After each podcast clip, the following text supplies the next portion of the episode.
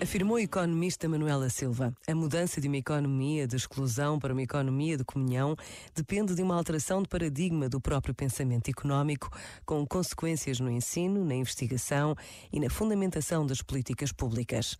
Daí a necessidade urgente de envolver as universidades nesta problemática, salientando a sua missão de serviço à comunidade. Depois do que referimos como vias para uma economia de comunhão, importa sublinhar que o caminho para uma economia de comunhão passa, antes de tudo, por uma nova consciência individual e coletiva, alicerçada em valores éticos, com a correspondente mudança de atitudes e comportamentos, estilos de vida, relações humanas e ambientais. Este momento está disponível em podcast no site e na app da RGF.